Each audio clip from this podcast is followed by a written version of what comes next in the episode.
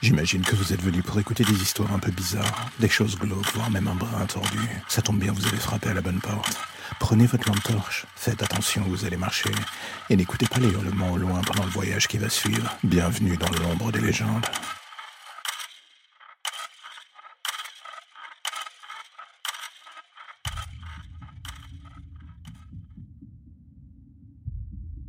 Imaginons un court instant qu'un matin, en allant au travail, vous soyez victime d'un accident. Le genre que personne n'a vu venir et surtout pas vous, et qui se termine encastré dans le pare-choc d'une voiture. On va pas trop discuter sur le sujet, mais oui, vous êtes mort. Enfin, c'est ce que vous pensiez. Car pile au moment de votre dernier souffle, voilà que d'un coup vous rouvrez les yeux dans la peau du conducteur qui vient de vous tuer. Vous ne comprenez pas du tout ce qui se passe, et avant même que vous puissiez dire quoi que ce soit, vous voyez ce type qui traverse. Il est là, il regarde le ciel. Il ne regarde surtout pas devant lui, et c'est l'accident. Bien entendu, ce type, c'est vous. Et là, d'un coup, c'est le choc. Vous sortez de la voiture en vous disant que tout cela n'est qu'un cauchemar, que ça va s'arrêter quand vous baissez les yeux vers le corps que vous avez percuté. Le problème, c'est que c'est vous que vous voyez. Vous êtes encore vivant. Et la manière dont cette personne vous regarde vous donne l'impression qu'elle sait ce qui se passe. Et là, alors que vous cherchez votre téléphone dans votre poche, un flash blanc vous englobe, et l'espace d'un instant tout s'arrête autour de vous, et vous finissez par réapparaître de nouveau dans votre peau. Juste au moment où vous allez traverser, vous êtes déstabilisé, vous ne comprenez pas du tout ce qui se passe. Vous mettez un pied sur la route et la dernière chose que vous entendez, c'est cette voiture qui tente de freiner tant bien que mal, et là, c'est le choc. Sauf que cette fois-ci, en ouvrant les yeux, vous n'êtes plus le conducteur ou le piéton, vous êtes un passant dans la foule à quelques mètres. Tout cela n'a aucun sens. Et là, sous vos yeux, vous voyez la scène qui va se dérouler à nouveau. Vous tentez de foncer pour empêcher le mec de traverser, enfin, vous. Mais avant même d'arriver à votre hauteur, quelqu'un vous attrape par l'épaule et vous empêche de faire quoi que ce soit. Et là, une fois de plus, sans que vous compreniez, cette personne, c'est vous. Moment d'incompréhension, l'un et l'autre, vous vous regardez dans le blanc des yeux comme si vous étiez en face d'un miroir. Et là, il sort un flingue et vous tire une balle en plein dans la tête. Et là, encore une fois, vous vous réveillez en hurlant. En rouvrant les yeux, vous êtes dans un bureau allongé sur un canapé. Un homme est assis devant vous et il vous regarde en vous disant de reprendre votre souffle. Il vous dit que vous étiez sous hypnose et que tout ça n'était qu'un rêve. Pourtant, tout semblait si réel. Vous décidez de le croire. Une séance de psy. C'était cela qui vous avait fait vriller. Et quelques minutes plus tard, alors que vous sortez dans la rue et regardez la foule, le calme ambiant finalement vous apaise. Vous avez rêvé comme il vous a dit, rien n'était réel et en marchant dans la rue, vous vous mettez enfin à croire à toutes ces belles phrases. Pourquoi pas après tout?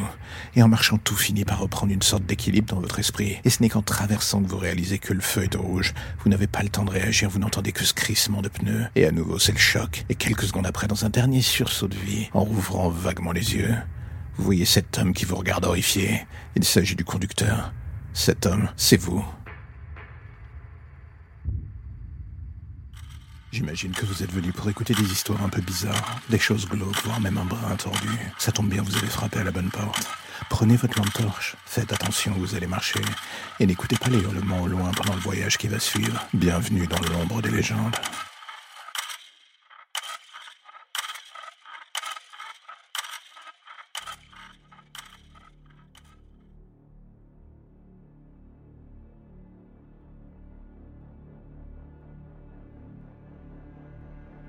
Au début, il y a toujours ce moment où on se dit qu'on ne ressentira rien, on se dit qu'on est assez fort pour affronter la mort, sans que ça nous fasse le moindre effet. C'est un système de sécurité interne d'une certaine manière. On se persuade qu'on est indestructible et un jour, on se rend compte qu'en fait pas du tout. On a juste eu une chance de cocu pendant des années, on est passé au travers des gouttes sans bien comprendre pourquoi.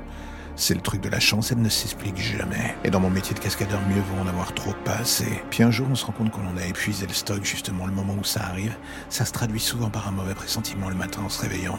Le genre de truc qu'on fait semblant de ne pas écouter en se disant qu'avec nos réflexes, nos habitudes de travail et j'en passe, eh bien une fois de plus on va réussir à passer au travers de ce merdier. On se le dit tellement fort que l'on finit par y croire et quand on démarre le véhicule pour faire cette cascade, dans notre esprit, tout va bien, on est confiant. Puis d'un coup il y a ce bruit dans le moteur, celui qui indique que non, tout ne se passe pas comme il faut. Il y a cette odeur bizarre qui émane de sous la voiture et soudain cette flamme qui apparaît dans le rétro. Et là d'un coup vous comprenez, la fuite d'essence. L'étincelle et vous qui lancez à fond n'avez pas vu que votre voiture était tout simplement en feu en fait. Et le problème c'est que quand vous comprenez il est déjà trop tard, c'est comme si d'un coup quelque chose venait de souffler la voiture vers le ciel. Et vous avec. En un instant, l'horizon qui était bleu devient couleur flamme. Vous comprenez alors que la chute qui se profile aura des allures de feu d'artifice. Vous essayez de vous détacher dans un moment de folie, mais c'est au moment de regarder vos mains que vous les voyez littéralement en feu. La douleur est telle que vous n'avez même pas senti les signaux. Vous êtes littéralement en flamme et le sol se rapproche si vite. Vous hurlez une dernière fois et c'est l'impact. Un choc qui se traduit immédiatement par une seconde explosion. Le plus ironique dans tout cela, Et vous n'êtes pas encore mort. Vous êtes vaguement vivant. Vous entendez les pompiers, le feu se dissipe tout à coup. Des extincteurs sont autour de vous, on s'affaire autour de vous et vous croisez les regards de ces gens. Et là, les émotions que vous y lisez vous frappent comme des poignards. La peur, le dégoût, l'incompréhension. Ils ne savent plus comment gérer ce qu'ils découvrent. Ce que vous êtes devenu en fait. Une chose, un bout de chair grillé. À l'intérieur, vous hurlez mais plus rien ne sort. À l'instant précis, vous n'êtes qu'un océan de douleur. Et puis d'un coup, celle-ci l'emporte. Vous finissez par sombrer. Rideau, plus rien. Deux mois plus tard, quand vous rouvrez les yeux en sortant d'un pseudo-coma assisté, vous ne parlez plus, vous ne bougez plus, mais vous voyez, vous entendez, et d'un coup cette peur vous prend. Vous comprenez, vous êtes désormais prisonnier de votre corps. L'amour du risque aurait eu raison de vous. À trop pousser l'accélérateur, vous avez fini par foncer dans le mur. Et aujourd'hui, il est sorti vainqueur du match par KO. Et plus personne ne pourra rien faire pour vous. Plus rien. À jamais.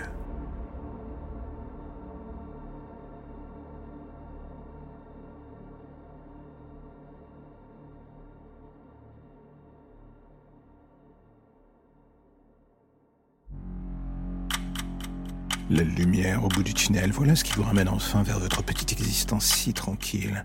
Plus d'ombre, plus d'histoire ou de légendes bizarres. Juste le quotidien qui revient frapper à votre porte en attendant de replonger d'ici demain matin vers de nouvelles zones pour le moins sombres. Vous avez déjà envie de revenir, je le sais. Mais patientez, chaque chose en son temps.